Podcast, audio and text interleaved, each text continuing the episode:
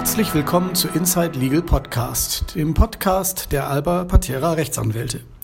Heute unter der Überschrift Dann treffen wir uns halt bei mir zum Thema Urheberrechtsverletzungen ausländischer Anbieter können regelmäßig vor deutschen Gerichten geahndet werden. Im Ausland erfreut sich die Verletzung von Urheberrechten weiterhin großer, wenngleich trauriger Beliebtheit. Manchmal geht es dabei kriminell zu, oft aber auch nur unbedarft und fahrlässig. Nicht überall auf der Welt nimmt man es mit dem Schutz des geistigen Eigentums so genau wie in Mitteleuropa. Unerlaubt bleiben diese Hostings von nicht lizenzierten Inhalten nach deutschem Urheberrecht gleichwohl durchweg.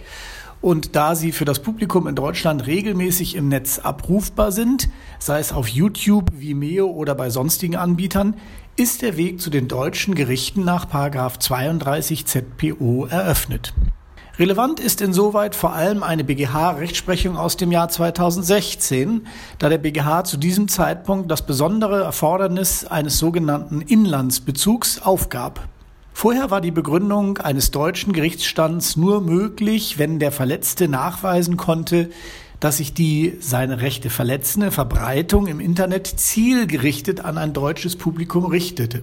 Mit Urteil vom 21.04.2016 entschied der BGH vor dem Hintergrund der Rechtsprechung des Europäischen Gerichtshofs nun, der Erfolgsort einer unerlaubten Handlung im Sinne von 32 ZPO ist bei einer behaupteten Verletzung des Urheberrechts oder verwandter Schutzrechte durch ein öffentliches Zugänglichmachen des Schutzgegenstandes über eine Internetseite im Inland belegen, wenn die geltend gemachten Rechte im Inland geschützt sind und die Internetseite auch im Inland öffentlich zugänglich ist.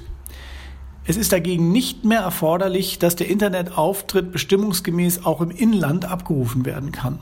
Insofern gab der BGH sein vorheriges Urteil unter dem Stichwort Vorschaubilder vom 29. April 2010 auf. Zusätzlich zu dieser für den Urheberschutz willkommenen Erleichterung gilt innerhalb Deutschlands sodann grundsätzlich der sogenannte fliegende Gerichtsstand.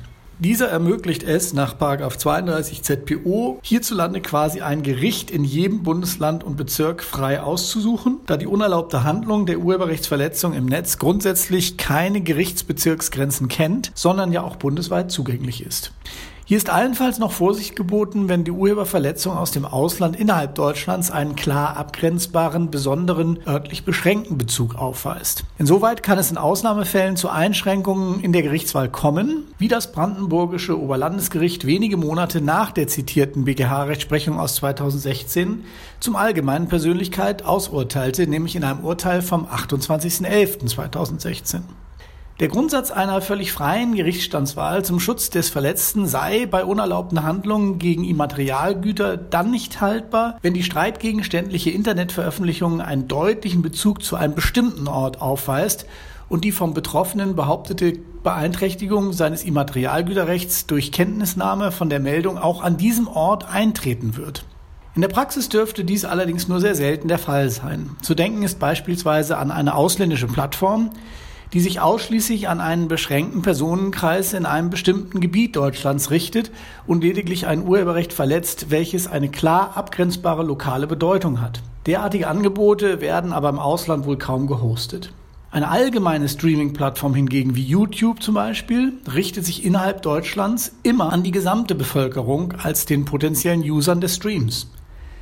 Der verletzte Urheberberechtigte kann daher ein Landgericht seiner Wahl anrufen vom Alpenrand bis an die Waterkant.